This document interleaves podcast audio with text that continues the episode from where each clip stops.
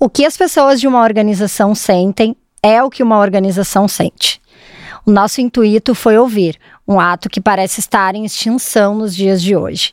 Ouvir para entender o que as lideranças brasileiras estão sentindo. Eu sou Mariana Chute, CEO e fundadora da Sputnik, e esse é o episódio da série Panorama de Sentimento das Lideranças, onde a gente vai falar sobre estratégia de negócio. Mais da metade das lideranças brasileiras escutadas no nosso estudo apontou a falta de clareza estratégica como o principal desafio das suas posições. 56,7% é um número exato. No ano passado, esse também foi o principal desafio apontado pelo nosso reporte. Mas o que será que está acontecendo? O sentimento é que, de um lado, por mais que nós tenhamos inteligência artificial que nos dá dados para mensuração e previsibilidade, do outro, a gente vê um cenário econômico extremamente complexo, além de todas as questões geopolíticas que a gente vem acompanhando nos últimos anos. No nosso inconsciente coletivo, a gente acredita que o CEO e os VPs ou todo o board de uma organização está sentada na mesa com todo um plano estratégico concreto e estruturado para os próximos anos. Mas a gente sabe que na realidade isso não está sendo possível, visto a volatilidade que a gente vem vivendo nos últimos anos. Para falar sobre esse tema, eu tenho a honra de ter dois convidados executivos extremamente inspiradores para mim e para a Sputnik aqui na mesa com a gente. Para começar, Emília Ferraz, BP e VP Consumer no Grupo Boticário, mãe do Francisco e da Nara, e tem como objetivo fazer do trabalho um espaço de descoberta e realização para as pessoas. Também sentado na mesa com a gente, Diego Barreto, CFO e VP de Estratégia no iFood, pai da Fê da Oli e do P, autor dos best-sellers Nova Economia e Executivo e O Cientista. É uma honra ter vocês aqui com a gente. Gente, então, gostaria de começar, né, pelo ponto central desse podcast, que é: será que existe uma luz no fim do túnel? Ou será que existe, de fato, essa expressão clareza estratégica das organizações nos dias de hoje, que estão tão voláteis e tão complexos? E hum, vocês que estão aí sentados, né, em posições de executivos de grandes organizações, queria ouvir um pouco de vocês, né? Vocês se veem aflitos por um horizonte, né? Estar mais nebuloso, vocês veem essa luz do fim do túnel dentro da posição de vocês. E o que, que seriam caminhos legais para amenizar essa aflição, né, essa dor de muitos líderes que sentem que estão correndo, correndo, correndo, mas sem conseguir visualizar para onde eles estão correndo. Então, é isso. Bora lá, Emília, você vai? Vai você. É, vai eu? Boa, vamos lá. Bom, é, acho que o tema super, super, super atual, né? E atual porque o avanço da tecnologia nesses últimos 20 anos e agora a gente começando a viver essa onda de inteligência artificial, ela, ela basicamente é o recheio desse bolo que, que você acabou de mencionar. E, e acho que na prática, é, o que a gente chama aqui de falta de clareza é muito mais reflexo de uma condição humana de, de, de, reagir ao problema que existe hoje do que necessariamente a um aumento da falta de clareza. Né? Então, acho que deixa eu voltar é, dois mil anos no tempo. Né? Quando você pensa quem morava na, na Grécia Antiga, é, esse cara olhava e falava: Cara, hoje e amanhã vai chover ou não? É, esse, essa planta vai crescer ou não, né? É, será que eu posso pegar um barco e ir até ali? Ou seja, a falta de clareza existia também, né? Quando você volta mil anos no tempo e, e volta para uma Europa ainda extremamente é, simples, não urbanizada, a falta de clareza existia também. Quando você pensa na primeira revolução industrial, um belo dia existe uma máquina, a falta de clareza existia. Então, falta de clareza sempre existiu. Eu, eu acho que a pergunta que a gente tem que se fazer é, e talvez esteja ligada aqui à luz no fim do túnel, é como é que eu melhoro a clareza quando ela começa a faltar? E a resposta para mim é o lifelong learning. Ou seja, todas as vezes que as condições ao seu redor mudam, se você é capaz de compreender esse contexto, se você é capaz de atualizar as suas capacidades, atualizar as suas ferramentas, a sua forma de enxergar para as coisas, você diminui a chance de você ficar no escuro. Eu acho que é, é, exatamente esse o tema. Então, muita gente fala, pô, eu tô com, com uma dificuldade de entender determinadas coisas. A pergunta é, mas como é que você se preparou para entender? Você está estudando para isso? Né? Você está tá, tá, dividindo com quem eventualmente já viveu uma situação é, é, dessa e pode te ensinar muita coisa? Então, eu acho que é, é assim que eu enxergo isso. É claro que parece que eu estou falando muito do nível do indivíduo, mas na prática a organização é a soma de um monte de indivíduos, né? Então, é, essas coisas de alguma forma se falam. Não é jabá isso, hein? Eu nem pedi pro Diego falar. Concordo, vou complementar. Eu acho que parte da angústia talvez seja, ou ela more no fato de que a gente encara a clareza estratégica como um ponto de chegada. E acho que isso não vai acontecer. Mas acredito sim que no âmbito do indivíduo a gente precisa é, se esmerar e ser muito cuidadoso né, em fazer as escolhas orientadas a futuro, considerando variáveis que já estão na mesa. Então, essas tem algumas que a gente controla mais, né? Então, por exemplo, quanto eu vou investir em pesquisa, quanto eu vou dedicar para tecnologia, né, nos anos que, que é, futuros. Pro, por outro lado, tem coisas que são absolutamente incontroláveis, como reforma tributária, só para dar um exemplo. Essa a gente não controla, todos nós sofreremos efeito, mas a gente não controla. O indivíduo, ele tem que quase que aprender a conviver com essa dualidade.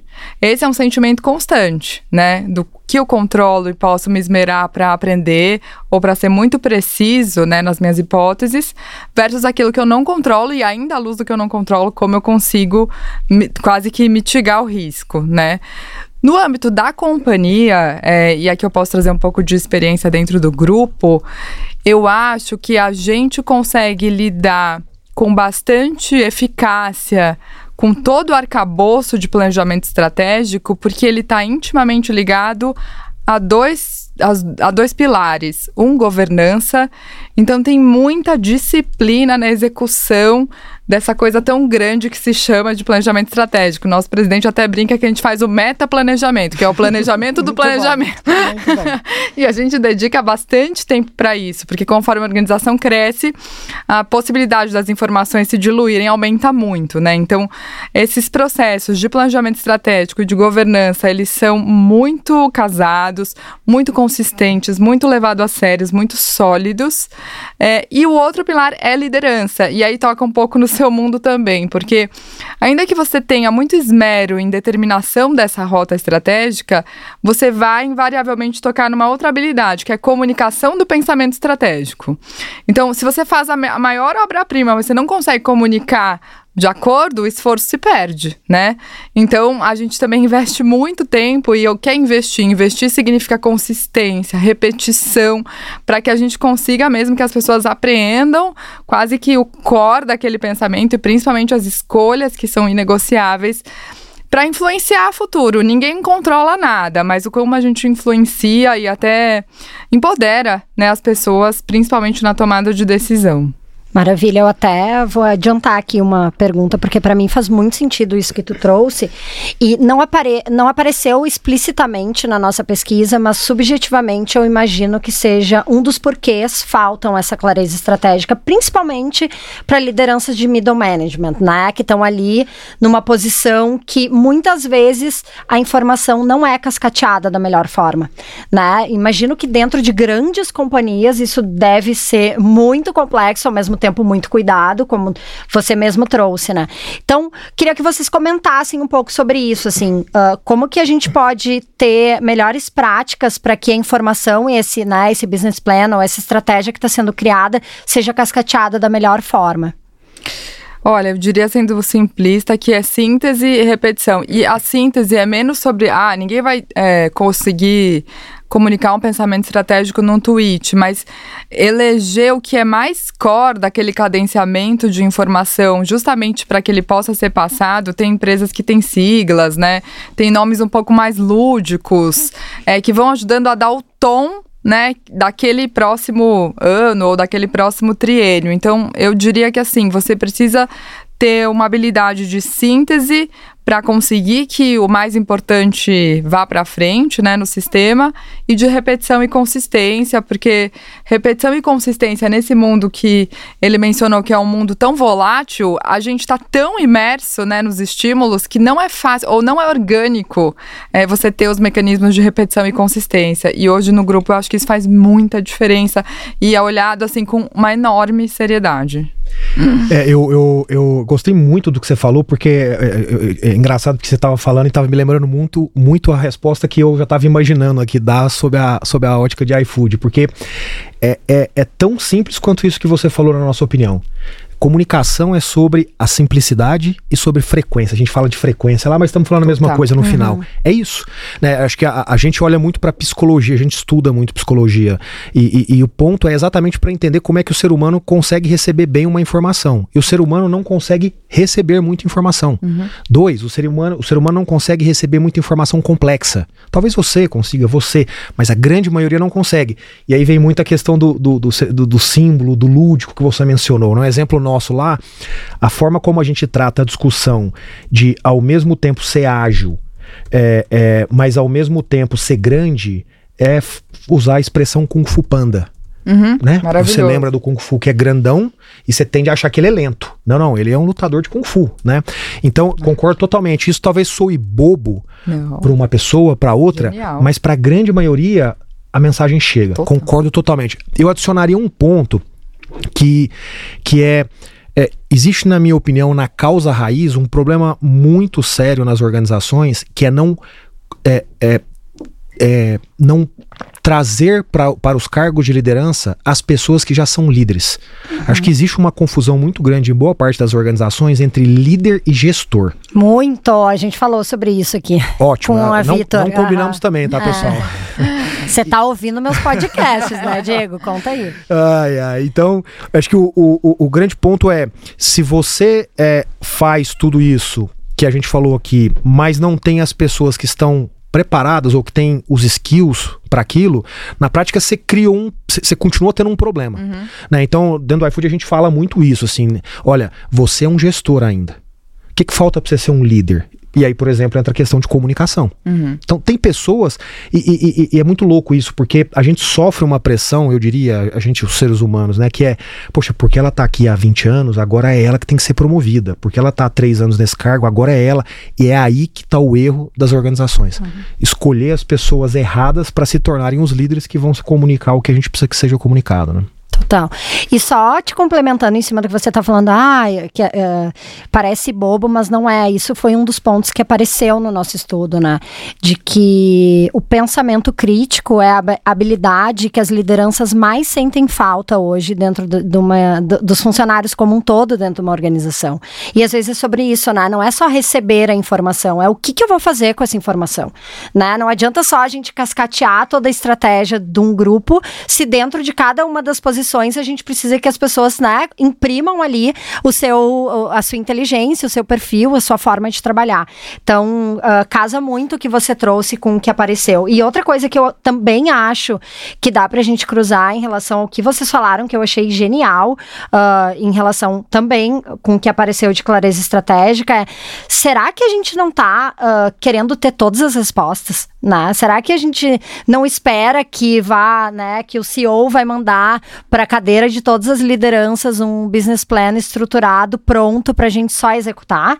Ou será que a gente vai precisar trazer esse pensamento crítico, mudar, ter resiliência, ter adaptabilidade ao que o mundo vive. Eu acho que um pouco até do que você trouxe, né, Diego? Desde os primórdios a gente não tinha uma clareza. E mesmo com a inteligência artificial ou com todos os recursos que a gente possa ter no futuro, não vai ser simples, né? A resposta nunca é simples. A resposta sempre é complexa e a gente tem que encarar isso com, como uma oportunidade também, né? De cada organização imprimindo ali uh, o seu know-how e, e, e, e sua cultura.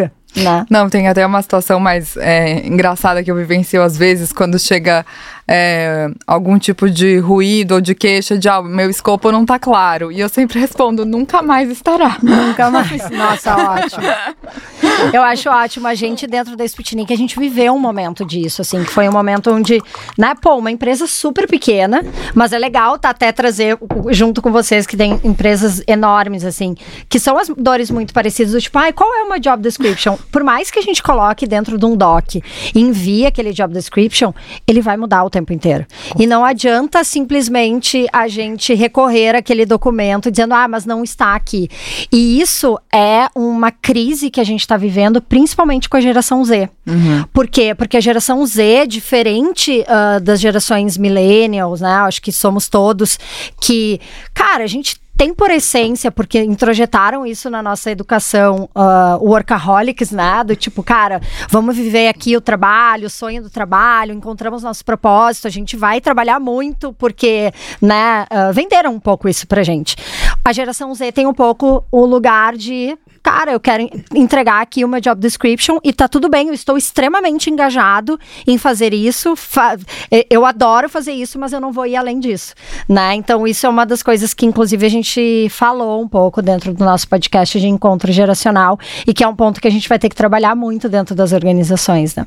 Então, mas aqui eu volto um pouco para a questão do líder, né? Bora. É, é, eu, eu, entendo essas características geracionais, mas eu acho que a pergunta que a gente precisa se fazer é de quem que é a responsabilidade responsabilidade para se adaptar. E na minha opinião, é a responsabilidade de quem é mais velho. Uhum.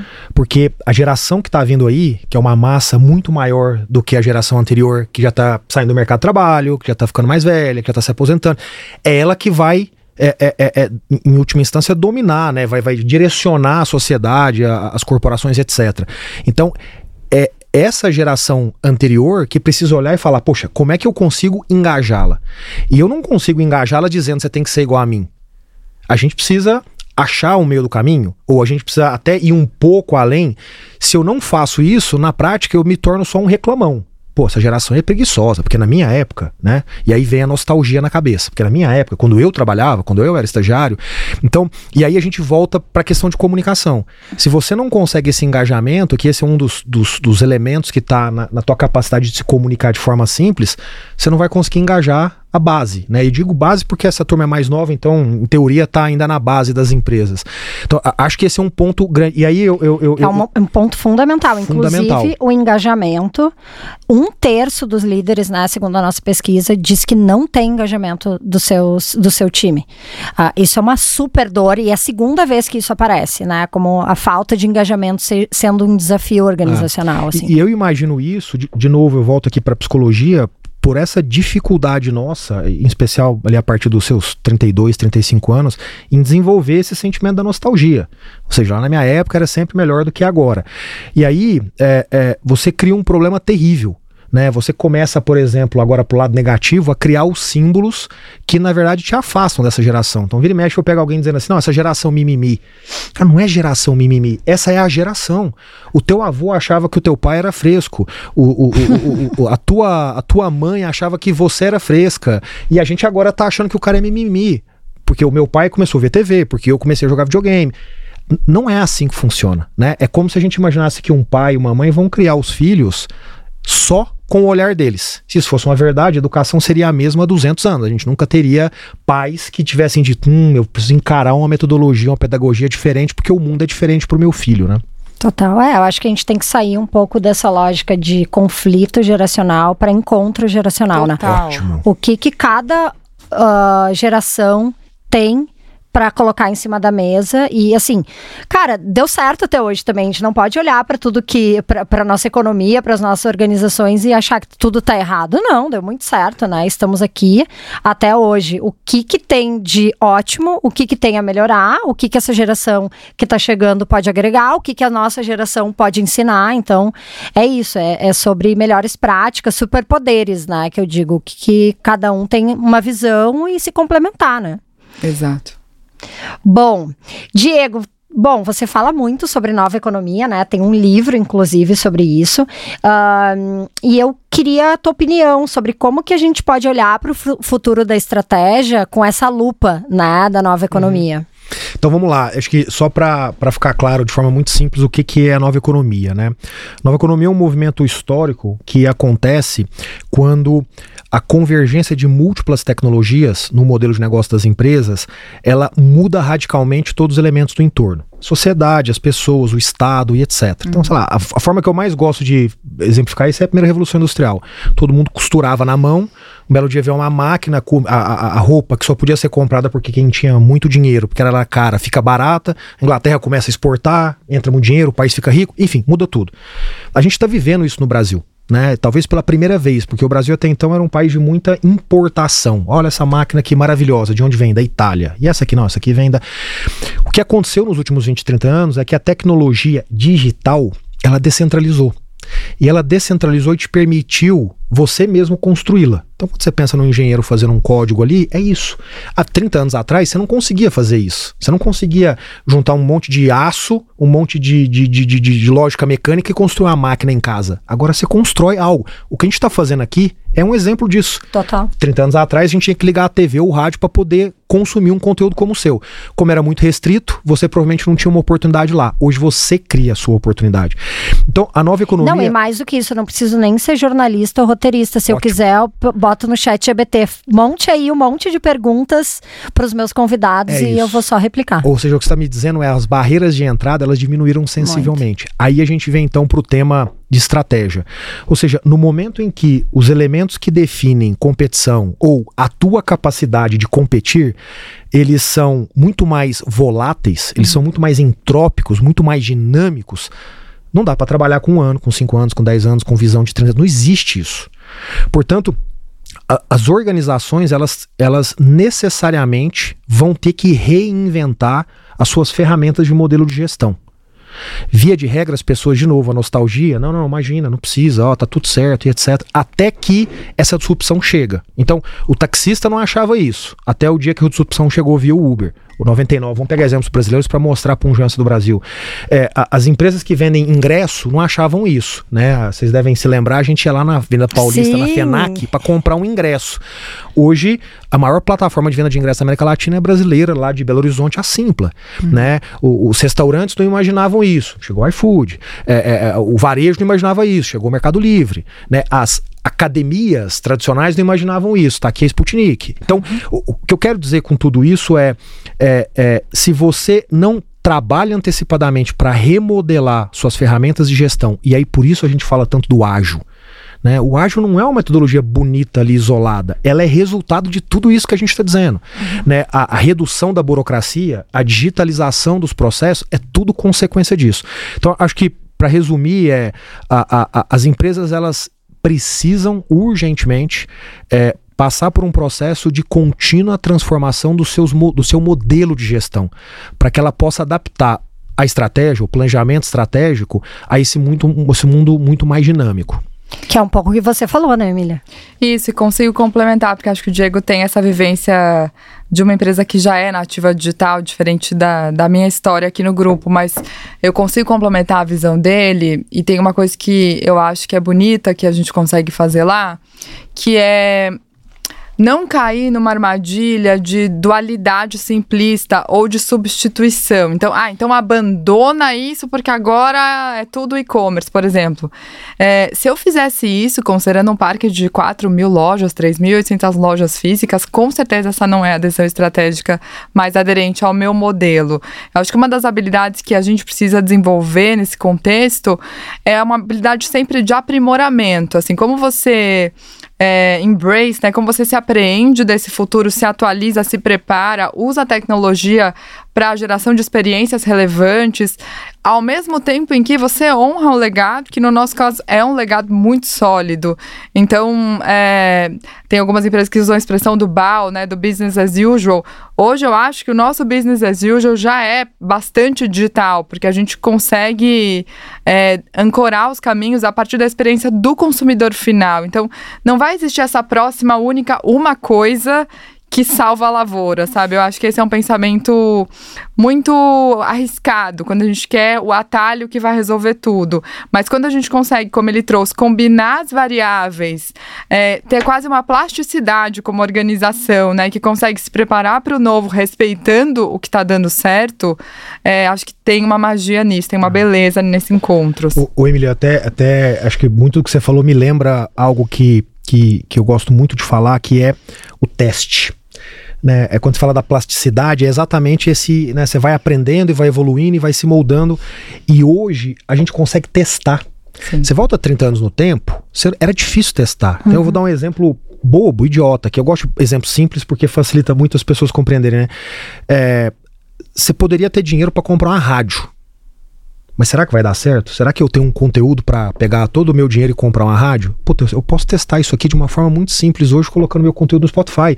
E se fizer sucesso, eu compro uma rádio depois. Né? Itera, né? E tudo bem. Pô, exato. Pô, eu, eu faço o melhor brigadeiro do mundo. Pô, será que eu pego minha poupança e abro aqui uma loja ou eu, sei lá, coloco no iFood para vender ali, e se eu receber um monte de estrelinha positiva ali, as cinco estrelinhas, meu brigadeiro é bom mesmo. Aí eu posso pegar meu dinheiro e ir lá montar uma aula. Então, o ponto não é sobre o que é, é, é a, a decisão certa. O ponto é, hoje é muito mais fácil você testar para descobrir se a sua ideia tá certa ou não. E isso tem tudo a ver, né, com clareza estratégica, se a gente for pensar. Totalmente. Né? Porque a gente pode pensar a estratégia do, de negócio de talvez um, uma vertente mais uh, racional e mais e outra mais de teste. Ó, eu vou testar aqui, vou inovar, vou criar um novo negócio, vou trazer uma spin-off, vou ter uma ideia nova dentro da organização, né? Total. É isso aí. Faz muito sentido. Bom, a Sputnik mesmo, na verdade, é uma spin-off do grupo Perestroika, né? O Intraempreendi. Então, acho que até uma cultura de intraempreendimentos, de intraempreendedores, é algo extremamente relevante nos dias de hoje, né? A gente fomentar isso, que isso surja da organização de dentro para fora, né? De baixo para cima, não? E óbvio, né? A liderança precisa comprar e precisa criar uma cultura. E falando em cultura, Emília, eu vou aproveitar o gancho até em cima da sua fala, assim, porque um, o, o Grupo Boticário, como você falou, não é uma empresa digital, não é uma empresa que nasceu agora, né? Com todas essas, com todos esses drives, como o do iFood, mas ela sempre foi uma referência em cultura e em aprendizagem, principalmente nessa transição, né? De ser uma, uma das grandes, um dos grandes grupos aí do Brasil e que continuou né, sendo um super player dentro do mercado da, da, da, beleza, mudando, né, e aprimorando essa cultura. E você, obviamente, por, por tem anos aí, 10 anos, né, uhum. de casa, uh, então conta pra gente, assim, como que você acha que vocês se, se tornaram essa referência, né, em cultura? Olha, de novo, acho que não vai ter uma resposta, mas é, tem um indicativo importante que é a importância inerente que esse assunto sempre teve. Isso começou nos fundadores, mas perdura até o dia de hoje, até esse momento em que a gente está conversando aqui, né? A gente tem frases simples também que eu gosto, e lá tem uma que é quase um mantra, que é o como importa tanto quanto o quê. E, e, e, esse como eu, é, eu percebo, é, observando a história e as decisões que a gente toma cada dia, que ele já tinha elementos que hoje são muito aderentes ao tempo, ao tempo né, deste momento. Por exemplo, é, toda essa discussão sobre win-win, é, eu acho que do primeiro momento que um futuro franqueado esteve à frente do Miguel, ele sempre pensou esse negócio e tomou decisões nesse negócio com a mentalidade que tinha que dar certo para todo mundo e não só para ele. E ele honra isso há 40 anos. Então, é, sem ficar talvez tornando as coisas tão marketeáveis, eles sempre acreditaram muito que a mentalidade não tinha que ser predatória, ou que essa visão de que vença o melhor, ela tem restrições, né? Isso está no ethos da companhia. Então, um, uma das coisas que eu acho que é grande mérito do grupo quando o assunto é cultura, são os valores e as crenças que nasceram com a gente, que a gente honra até hoje. Outras coisas que são mais concretas, né? E o Arthur também fala uma outra frase que eu gosto, que é a gente mexe em time que tá ganhando. Isso é muito verdadeiro, mesmo. E a gente tomou uma decisão importante em 2021, que foi uma decisão de mudança no modelo de gestão. O Diego trouxe esse tema há pouco, né? Ah, a gente tinha um problema que gatilhava essa mudança? Não. A gente não tinha um problema, aliás, faz bastante tempo que a gente não tem problema.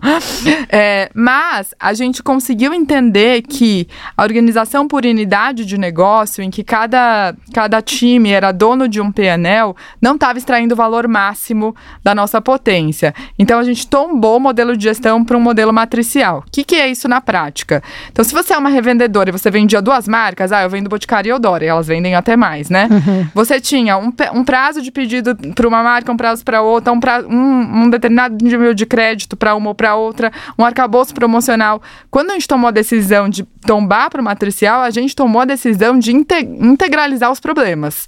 E a gente falou assim: esse problema é nosso, não é dela. Então hoje a gente tem vários times olhando jornada da revendedora. Que legal. É, então, isso fortalece cultura muito, porque em vez de você ter que ficar, é, talvez, com as palavras ao vento, por exemplo, falando de importância de colaboração, você tem um modelo de gestão em que ninguém mais é o dono da bola. Uhum. É, suporta isso, e aí também chego mais perto do mundo digital, ferramenta. A gente hoje opera Google Slack tem que compartilhar. O normal é compartilhar. O normal é fazer junto. Então, eu vejo que a integração entre é, quase que a humildade de entender que sempre dá para fazer melhor, é, as crenças, né, os princípios que orientam a organização, combinadas com decisões corajosas que tem mais a ver com modelo de gestão e ferramenta, é o que vão fazendo com que a gente consiga é, quase que estar tá mais pronto para os desafios, porque também vejo lá que é, não existe uma soberba, né? A gente é, respeita muito o ambiente competitivo, a gente sabe que as coisas são contextuais e que a gente sempre vai ter mais para aprender do que ensinar. Mas tudo isso, né, fortalece muito o jeito que a gente trabalha. Incrível. Maravilhoso. Quer complementar? Quer contar um então, pouco eu, como eu tô, que... Eu tô muito impressionado, assim, a gente tem muita coisa em comum, assim, eu, eu, eu, confesso que eu não tinha essa visão tão apurada, mas é, é muito legal, é, por exemplo, é, quando você fala da importância da cultura, quando você usa a palavra honrar, isso, né? É tão bonito ouvir a palavra honrar, a gente usa pouco a palavra honrar ainda na, na, na sociedade, né? É, é, esse casamento do, do, do, do, comportamento, da visão com o modelo de gestão. As coisas só funcionam se as ferramentas forem feitas para isso. Né? Você falou de coisas como transparência e comunicação e colaboração, por exemplo, na, no ferramental. Talvez muita gente não entenda isso, né? uhum. É, a gente vem de um mundo de 20 anos atrás em que cada um tinha sua pastinha no desktop. Quando você coloca o Slack na companhia, não é sobre a ferramenta é, cara, agora você procura qualquer coisa. Sabe, agora eu dou um search lá e falo o que, que tá rolando na área da Emília. E eu desculpa, e, por, e qual é o problema de eu fazer isso? Porque eu preciso daquela informação, eu preciso ter mais contexto, eu preciso. Então, acho que existe aqui uma, uma, uma similaridade muito, muito grande. Maravilha. E falando um pouco sobre ferramentas, assim, uh, o que, que vocês vêm usando dentro das organizações de vocês uh, de ferramentas para planejamento estratégico? Vocês trabalham com algum tipo de indicador, metas, KPIs, OKRs, enfim?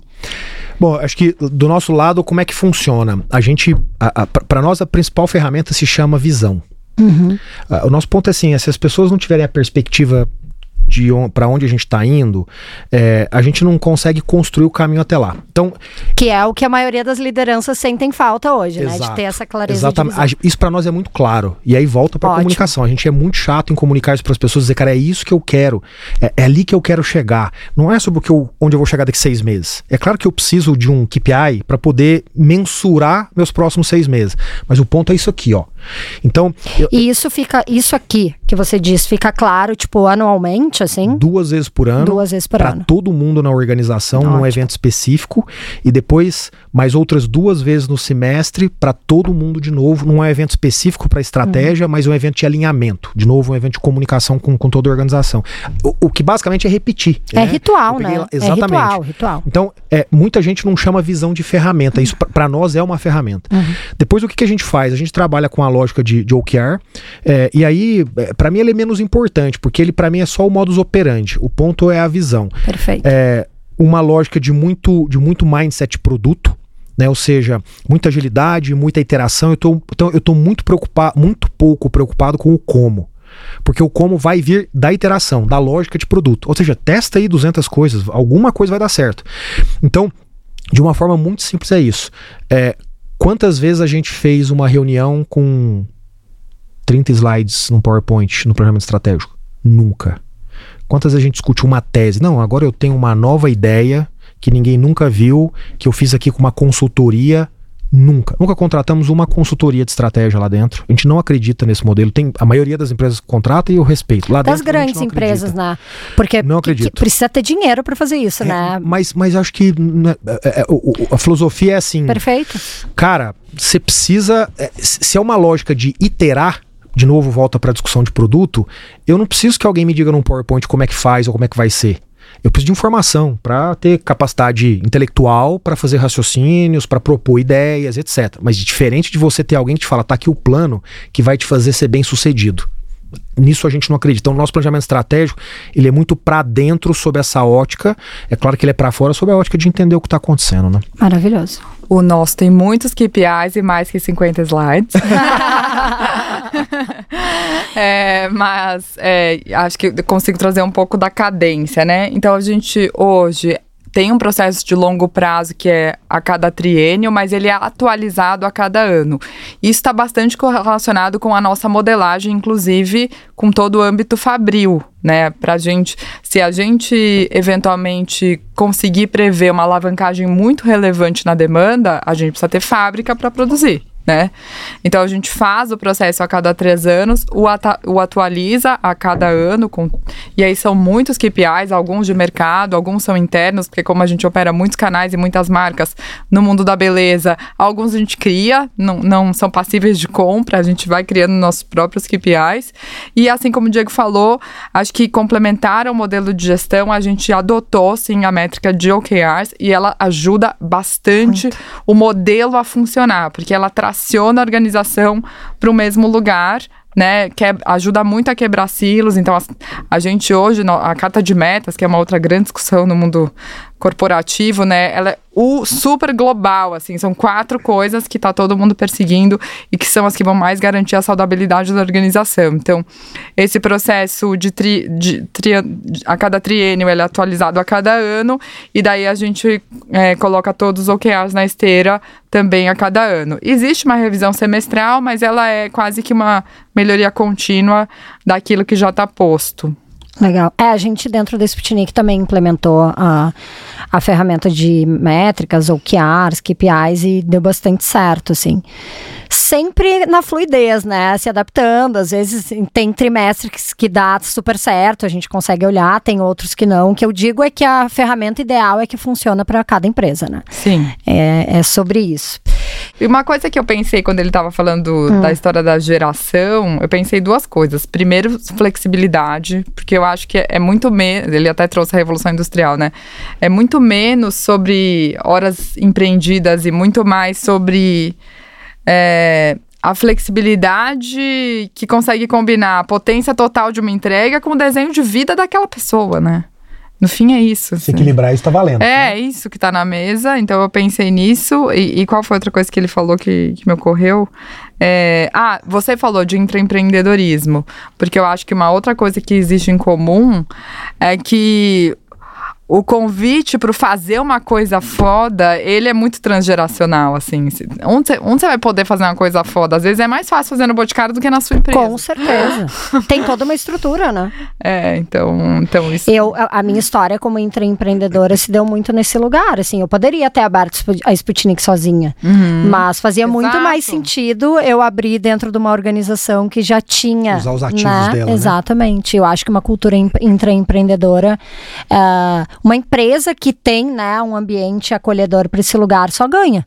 Né? Porque tu pode ter pessoas ali que vão pô, se tornar sócias e hoje a Sputnik fatura, sei lá, quase o dobro da perestroika, se a gente for pensar. Uhum. Eles ganharam muito em ter né, uh, aberto espaço para isso acontecer. Uhum. Mas, Emília, conta um pouquinho, já que a gente está falando de cultura, enfim, uh, sobre como foi o processo do trabalho remoto para uma empresa do tamanho da de vocês, assim, acho que uh, se a gente está falando, né, de clareza estratégica, de estratégia e de cascateamento de informações, isso também tem muito a ver, porque tem muitos líderes que, pasmem, acreditam que ainda o trabalho presencial é o que garante a informação e a clareza, né? E como foi isso para vocês? Boa. Acho que no an nos anos pandêmicos não foi tão diferente do, do restante das organizações, né? A, a maioria conseguiu fazer esse control alt del com, com muita velocidade, mesmo porque não tinha outra opção na mesa. Mas hoje, é, quando a gente fala de modelo de trabalho remoto, isso não reflete é, a totalidade da nossa composição de colaboradores. Grande parte ainda está no remoto ou híbrido, porque a gente tem, por exemplo, time comercial nas lojas, time comercial claro. na venda direta, a gente tem times de operações nas fábricas. Então, é, também não seria correta a afirmação de que o grupo é remoto, mas o colaborador de conhecimento, esse knowledge worker, sim, ele se mantém bastante remoto. É, como foi esse processo? Primeiro, acho que a gente é, teve a adoção dessas duas ferramentas que a gente já conversou, né? Google Slack apoiando muito a rotina dos times, então isso foi incorporado mesmo no modelo de gestão. Você hoje, eu brinco, né? O Slack é a sala da minha casa como líder, assim, onde eu recebo as pessoas, é onde eu dou os recados mais importantes, é onde eu organizo prioridade. Se você tirar essa ferramenta, eu não sei muito bem como eu exercer o meu papel de liderança, porque eu tenho a força de trabalho distribuída. E até hoje, como, quando a gente tem a força de trabalho tão distribuída, convites simples que seriam menos institucionalizados, do tipo, ah, vamos lá na sexta-feira, eles não são necessariamente justos se você tem uma parte do time que não está na cidade, né? Você pode até criar vieses. Então, no nosso caso, a decisão ela veio muito ancorada pelas ferramentas de Google Slack, mas ela também esteve, ela permaneceu remota, eu diria, porque a gente estava medindo cultura. Então, além do resultado financeiro muito sólido, a gente teve sucesso em muitos âmbitos que a gente mensura. O âmbito de engajamento, o âmbito de relação com o meio ambiente, tudo ficou mais forte. Então, a, a pergunta era quase para que mudar? Tem uma coisa mais prática também, que a gente contratou 5 mil pessoas e fazê-las caber não seria fácil. Difícil. é, mas acho que hoje a gente tem muita confiança de que para uma parte da nossa força de trabalho, esse modelo, ele é mais produtivo, ele é mais aderente, ele traz mais diversidade para a companhia. Ele é uma evidência de confiança. A gente tem várias evidências de confiança. A gente acabou de fazer processo orçamentário. A gente falou muito de estratégia aqui, nem tanto de processo orçamentário, mas são irmãos, né? Com certeza. O nosso processo orçamentário está chegando ao fim. E a diretriz foi: pessoal, seguinte, esses são os números, esse é o direcional. Trabalhem com o direcional e voltem com a gente. Então, é essa a cultura. Né? Ela parte de uma premissa de confiança, de autonomia, de responsabilização. Então, e é... que tem muito a ver com trabalho remoto, se a gente que for tem pensar. muito a ver com trabalho remoto, né? E isso é, faz com que a gente tenha muita segurança de que também as pessoas é, estão mais felizes né? Porque acho que assim como eu e você, assim, os números de fato são assustadores, assim, de desengajamento, de burnout, de...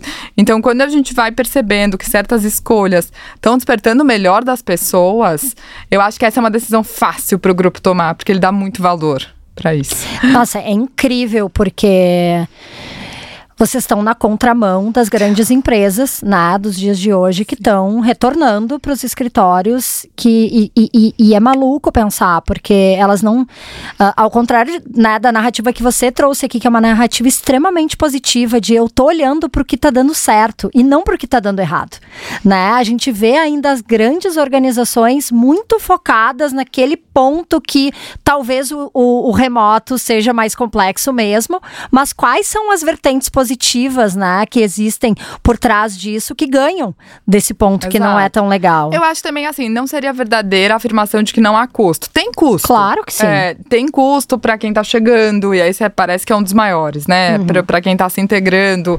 Quando eu penso na minha história, hoje a, a pessoa que é o meu vice-presidente, que tem duas vice-presidências, já sentou atrás de mim e eu acho que eu aprendi muito escutando ele. Claro. Só escutando. Ele nem era meu chefe. Então, isso acho que se perde, sim, né? É, é a questão social também. A né? questão social. Então, tem custo, mas na nossa visão, eles são também manobráveis. Então, hoje, apesar de ter o trabalho remoto, a gente se encontra, sei lá, oito vezes por ano. É bastante. A cada dois meses os times estão se encontrando, né? É, mais ou menos. Então, é, tem custo, mas acho que tem artifícios. E no saldo final, comparando performance de negócio, engajamento, parece fazer muito sentido. Maravilhoso. Quer complementar? É, acho que, de novo, muito parecido. Né? No iFood a gente tem 6 mil pessoas no, no, no escritório, metade delas é, não moram nem em São Paulo mais, é, e da metade que mora aqui, 10% vai para o escritório por dia. Né? A, a, lógica é muito parecida, então eu não vou, eu não vou repetir, Emília. Acho que eu adicionaria a, a meia dúzia de coisinhas aqui. Acho que a primeira é: muita gente que às vezes traz essa lógica, não, tem que voltar para o físico. A pergunta que eu sempre faço é: o dia que a, a empresa saiu de uma cidade e decidiu abrir uma filial, Por que, que você abriu filial então?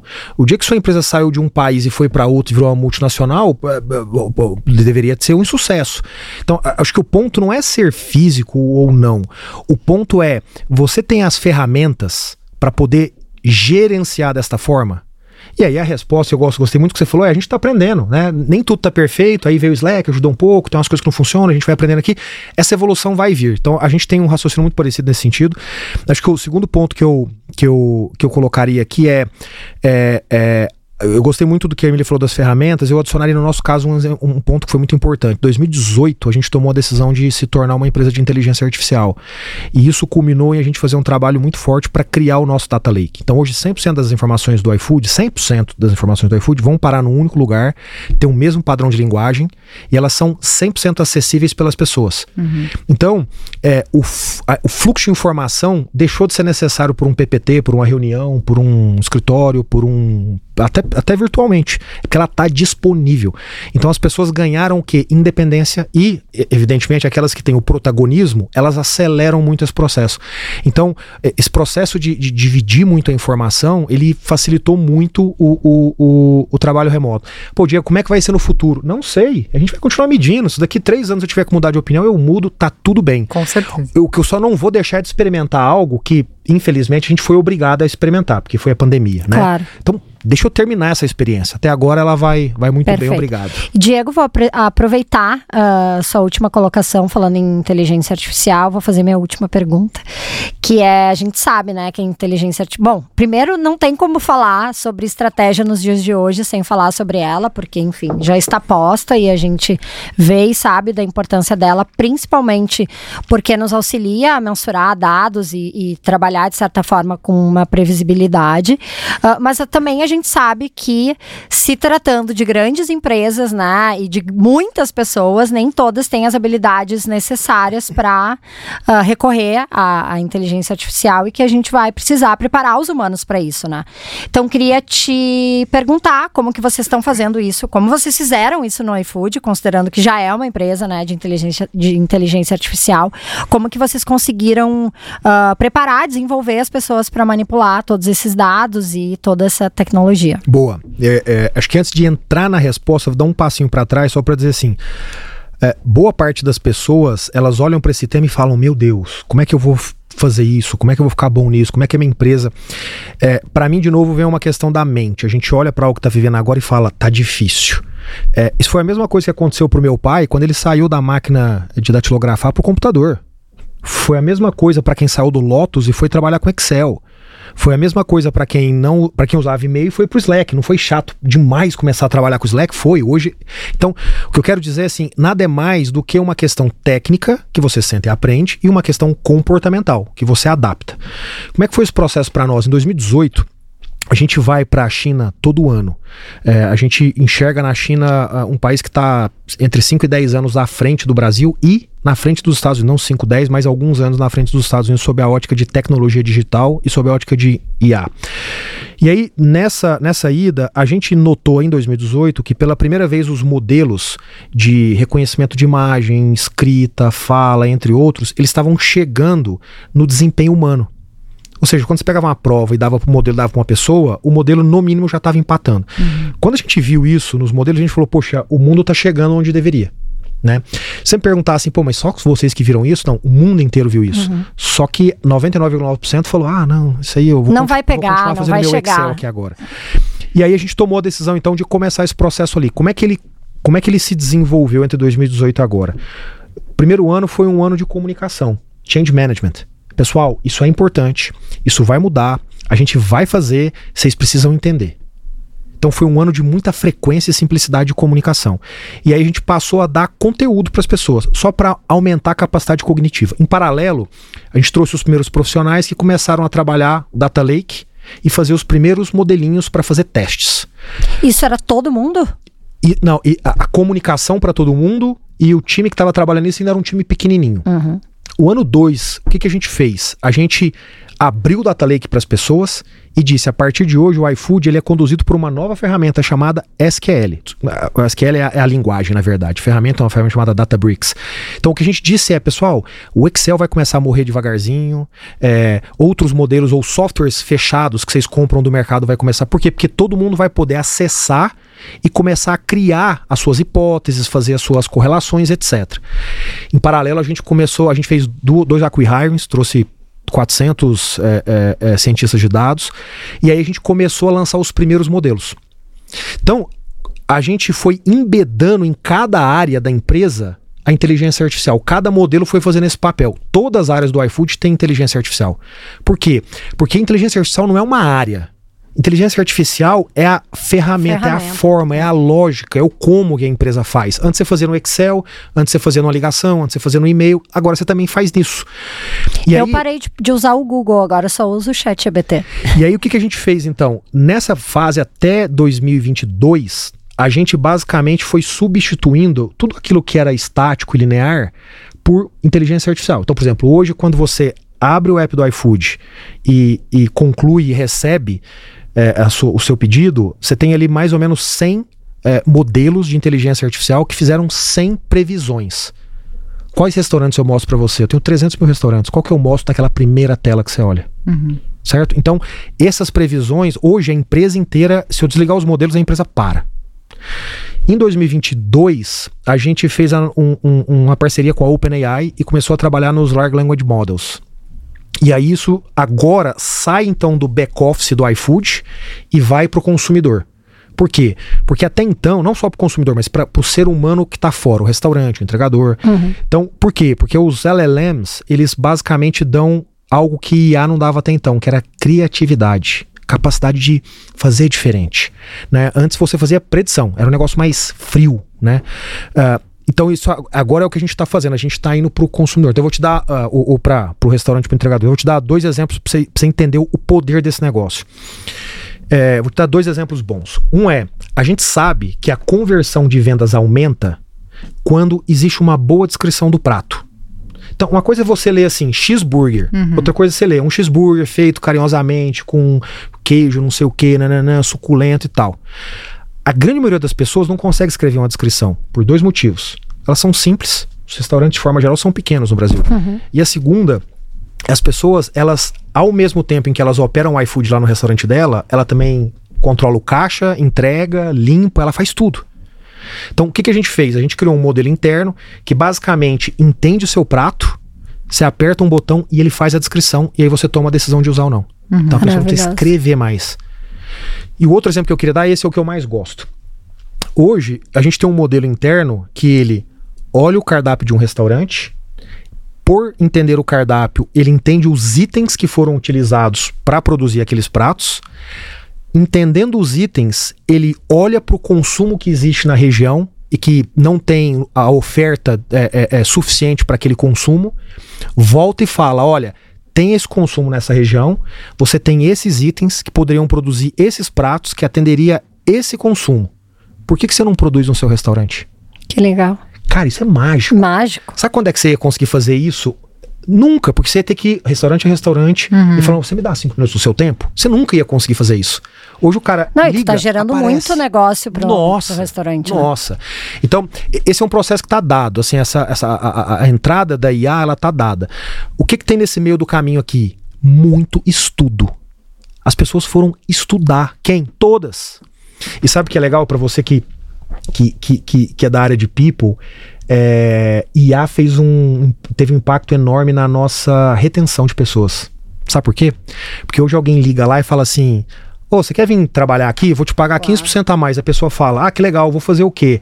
Ah, você vai fazer essa reconciliação aqui. Hum. Reconciliação? Não, eu não faço isso há uns três anos. Não faço mais. Por quê? Porque na hora que você tem um problema, você senta e você coda uma solução para aquele problema e resolve o seu problema. Uhum. É claro que não é fácil, não é assim, tem um monte de erro e tal, não sei o quê. Mas as pessoas hoje cada vez vão fazendo menos coisas que é o que é oferecida para ela numa outra empresa. Em especial o pessoal de média gerência para baixo. É, isso é benefício para elas, né? Com certeza. Estão num lugar de onde elas estão se desenvolvendo e aprendendo. Exatamente. Maravilhoso. Quer complementar? Como é que vocês estão? Já estão olhando para isso? Estão implementando? Acho que não é o mesmo grau de maturidade, mas a gente já usa em vertentes importantes da organização, como ele trouxe predição de demanda. É, cosmético é um super fast moving good, então não é banal saber quanto vai vender do batom vermelho cereja berê no canal farmácia. É, então que você tem que ajustar toda a fábrica depois é. que você... Então, sim, a gente usa, a gente usa mais para todo o eixo de CRM, né, gestão de valor para o cliente, enfim, tem uma questão de quanto mais eu descubro sobre esse cliente, maior a chance de eu acertar na recomendação para ele. É, tem uma vertente que, que a gente sempre conversa lá e é levada muito, com muita seriedade, que é toda a parte legislativa, de sigilo de informação, é, de como isso vai é, tocar, né, quase que na reputação da companhia, porque são muitos stakeholders, franqueados, revendedoras, governo, enfim. Então a gente olha para isso com muita seriedade. É, então acho que assim, não estamos dando passos maiores do que as pernas, também não olhamos com desdém. É, a gente sabe que é relevante relevante demais e que vai mudar é, muito a forma como as pessoas se relacionam com beleza. É, e acho que pegando um gancho que você trouxe, assim, trazendo um pouco mais para capacitação ou para o âmbito, né, de como a gente prepara as pessoas, acho que primeiro é, a gente trata essa temática no cerne do desenvolvimento, então a gente teve, tem isso na academia de liderança, teve aulas recentes e vai continuar tendo e vai despertando principalmente senso crítico e discernimento, que eu acho que são talvez as coisas mais importantes. A gente são. também escuta, é muito menos sobre buscar a resposta e muito mais sobre saber fazer as perguntas. Com certeza. Né? Então, esse é um lugar é, que a gente busca é, cadenciar do ponto de vista de compreensão e capacitação. Eu posso dar dois exemplos aqui de como a gente está usando isso em, em People. Eu, eu, e porque a gente falou tanto de pessoas e liderança, e eu acho esses dois exemplos muito legais. A gente desenvolveu um modelo de predição de churn de pessoas. Uhum. É, então, hoje a gente tem uma, um nível. Primeiro, eu tenho uma informação. Isso já é ótimo. Antes você descobria que a pessoa queria sair quando ela pedia demissão. Ela falava, oh, tô de saída, ó, tô indo. Por que não? Porque isso aqui não funcionou bem. Pô, mas você me fala agora. Então, a gente tem um modelo que, com uma, um nível de acuracidade muito alta que hoje está me permitindo trabalhar proativamente para reduzir a chance de uma pessoa sair. E tem funcionado esplendidamente. Isso é maravilhoso. E o outro que eu amo, e esse eu amo muito, porque eu consigo ver os problemas que eu tive ao longo da minha, da minha vida em ciclos de avaliação. A gente desenvolveu um modelo internamente, olha que interessante. Ele entra no Slack, entra no e-mail, entra na agenda e entra no, nos OKRs. E ele fala: dada todas as interações que a Emília teve Dadas as agendas que ela gastou mais tempo, dados os OKRs, as pessoas que deveriam analisar, avaliar a Emília neste ciclo são essas 10 aqui. Meu Deus. Não é tipo, não, eu vou indicar. E precisa alguém avaliá-la? Já não avalia também? ainda não, ainda não. Já não manda pronto o relatório? Mas, cara, isso é maravilhoso. Você falou de viés há uns 10 minutinhos atrás. olha o quão poderoso é isso para você tirar viés. Nossa. Olha o quão poderoso é isso para tirar viés. Então hoje, quem me avalia não são as pessoas que me avaliaram no ciclo passado, porque no ciclo passado eu gastei 50% do meu tempo em outras coisas, e a outra 50% em outra coisa. Então, é um negócio extremamente poderoso. E antes, porque o que, que você fazia antes na incapacidade da gente conseguir, como ser humano, olhar para todas essas informações? Você cria uma regra dura. A avaliação 360, seu chefe te avalia, uhum. seu subordinado, seu par. Mas peraí, meu par mal trabalhou comigo nesse ciclo. Não, não, mas ele é seu par. Olha que lindo é isso sob a ótica de gestão de pessoas. Incrível mesmo. Bom, gente, chegamos ao fim. Como a gente falou, eu estou honrada de ter falado com vocês. Foi muito bom, aprendi demais. Uh, e foi incrível tanto pela história de vocês, que são executivos que eu admiro muito, mas enfim, pela posição e pelas empresas que vocês carregam e que são grandes referências, assim, para a economia no Brasil. Uh, e para terminar, eu queria que vocês, enfim, falassem alguma coisa para além do crachá, né, de iFood, Boticário, Diego e Emília. O que, que vocês têm a dizer para líderes, talvez, que estejam nos escutando e que tenham, né, hoje um desafio assim organizacional ou de clareza estratégica, o que, que vocês dariam de conselhos para eles? Olha, eu eu acho que para fazer uma coisa que o Diego trouxe aqui, que é gerar conexão com as pessoas, a gente precisa desburocratizar as relações. Então, eu acho que uh, pessoas que têm mais dificuldade de fazer isso é porque estão tentando muito exaustivamente chegar num lugar esperado, do que é esperado desse líder. Talvez por isso a solidão tenha vindo tão forte para você. Então, eu acho que a partir do momento em que você joga junto, em que você traz as dúvidas, em que você compartilha é, as dores. Uma das coisas que me incomoda, por exemplo, como RH no papo de carreira, é que todo mundo só fala do que deu certo. E eu acho que isso é péssimo, assim, isso não é educativo. Você tem que falar das dores, dos buracos, dos momentos que você duvidou de tudo, né? Então eu acho que para engajar, você de fato precisa conectar. E isso só vai acontecer na, na vulnerabilidade. Na vulnerabilidade, na autenticidade das relações. Eu acho que isso falta. É, tem culturas que são mais favoráveis, culturas que são menos, mas se você fechar os olhos e for só no, né, na inércia do mundo corporativo, isso não vai acontecer. Conforme as pessoas conseguem tra trazer mais os erros, trazer mais os aprendizados, trazer as dúvidas, é, isso vai conectando muito mais. E aí você pode trazer a cadência estratégica, todos os KPIs, porque aquela audiência está compactuada contigo e vai remar ao seu favor, né? Então, muitas vezes. É, que a gente enfrenta problemas, a gente olha para como que está o âmbito dessa relação. Assim, a gente pode trabalhar essa relação, relação ativo para o grupo, muito grande. E eu acho que isso conecta, gera cadência e assertividade. Olha, acho que do meu lado a mensagem que eu deixaria é, é, é, acho que as pessoas ouviram aqui a história e alguns elementos de duas empresas brasileiras, né? Quando a gente fala aqui de lifelong learning, quando a gente fala de uma estratégia que dá certo, entre outras coisas, no final o que a gente está falando é da chance de empresas brasileiras darem mais certo. O que significa que a gente vai crescer mais, vai gerar mais emprego, vai fazer desse país um pouco menos desigual, vai permitir que empresas como a nossa possam ir para o exterior, conseguir gerar riqueza lá e trazer para cá para investir mais aqui. Então, o, que eu estou querendo dizer no final é, é, tem algo que vai além só da minha carreira ou que vai além só do lucro do meu acionista, que é a gente conseguir fazer esse país crescer, a gente conseguir gerar oportunidades. Se o Boticário for o dobro amanhã, quer dizer que tem lá mais 20 mil pessoas empregadas ganhando dinheiro, evoluindo. E a mesma coisa para mim. Então, acho que é, para todo mundo. Para mim também. Para todo mundo. que fique pra, claro. Né? para todo mundo que está ouvindo, assim, é importante a gente lembrar dessa responsabilidade. O resultado das nossas empresas, que é consequência desse esforço que a gente faz para aprender, para evoluir, ele gera um resultado muito maior para quem hoje, infelizmente, não pode estar tá onde, onde nós estamos. Perfeito. Maravilhoso. Gente, mais uma vez, muito, muito, muito obrigada. E para quem ficou com a gente até o final, quero convidar a baixar nosso estudo, Panorama de Sentimento das Lideranças. O link está aqui na bio do episódio. E muito obrigada e até a próxima.